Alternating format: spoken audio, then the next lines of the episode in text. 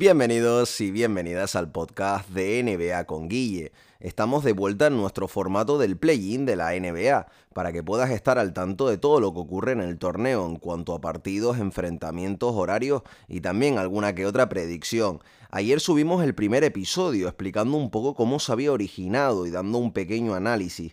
De hecho, cometí un error al confundir los días, ya que comenté que ayer se jugaban los partidos de la conferencia oeste cuando eran los del este. Pedirles disculpas por mi error y confusión, pero vamos allá y empezamos a comentar los resultados de los dos partidos que se jugaron anoche. Anoche empezó este bonito torneo con dos grandes partidos y empezamos por el Charlotte Hornets 117 Indiana Pacers 144. Los Pacers llegaban con muchísimas dudas al encuentro ya que varios de sus jugadores y algunos de ellos muy importantes estaban en duda y la ya conocida baja de Caris Lever que comentamos en el anterior episodio por protocolo de seguridad, el primer caso que hemos visto en este torneo.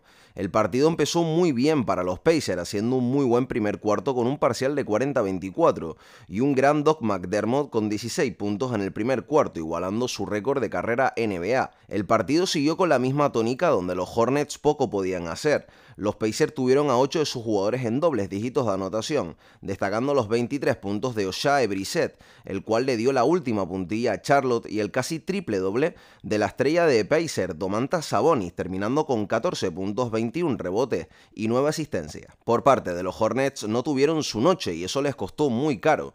Su trío de jugadores Terry Rozier, Lamelo Ball y Devonte Graham se combinaban para un 5 de 20 en tiro de campo al descanso del partido.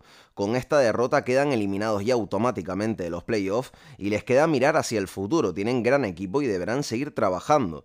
Eh, con este equipo tan joven e ilusionante. El mejor anotador de los Hornets fue para Miles Bridge, que terminó con 23 puntos y 8 rebotes. Los Pacers pasan de ronda y se enfrentarán al ganador del Boston Wizard. Vamos allá para conocer cuál sería el ganador. Y el último partido de la noche fue el Washington Wizards 100 Boston Celtics 118. El partido empezó bien para los Celtics, haciendo buena presión defensiva en dos de los mejores jugadores de los Wizards, dejando tanto a Russell Westbrook como a Bradley Bill en un 2 de 9 en tiro de campo tras el primer cuarto. Comentamos que los Celtics llegaban con la baja importante de Jalen Brown, pero sabíamos que la estrella del equipo Jason Tatum se crecía todavía mucho más cuando su compañero no estaba en pista y el partido de ayer no fue muy diferente. Hizo un auténtico partidazo anotando 50 puntos con 8 rebotes y 4 asistencias, muy bien seguido por Kemba Walker que terminó con 29 puntos, 7 rebotes y 2 asistencias.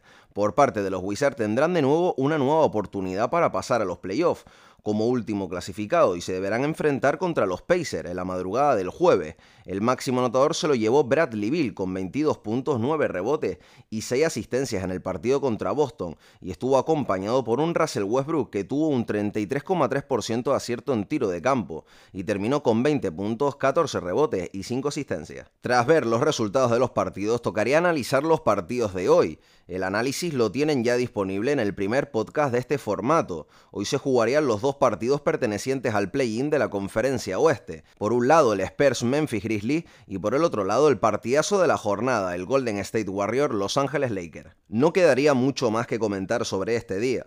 Boston Celtics se clasifica automáticamente para los playoffs y se enfrentarán a los Brooklyn Nets en primera ronda de playoff. Partido muy complicado para estos, ya que intentarán conseguir la machada ante un equipo candidato a todo. El jueves se jugará el Pacer Wizard y conoceremos qué equipo terminará clasificándose para los playoffs como octavo y último clasificado.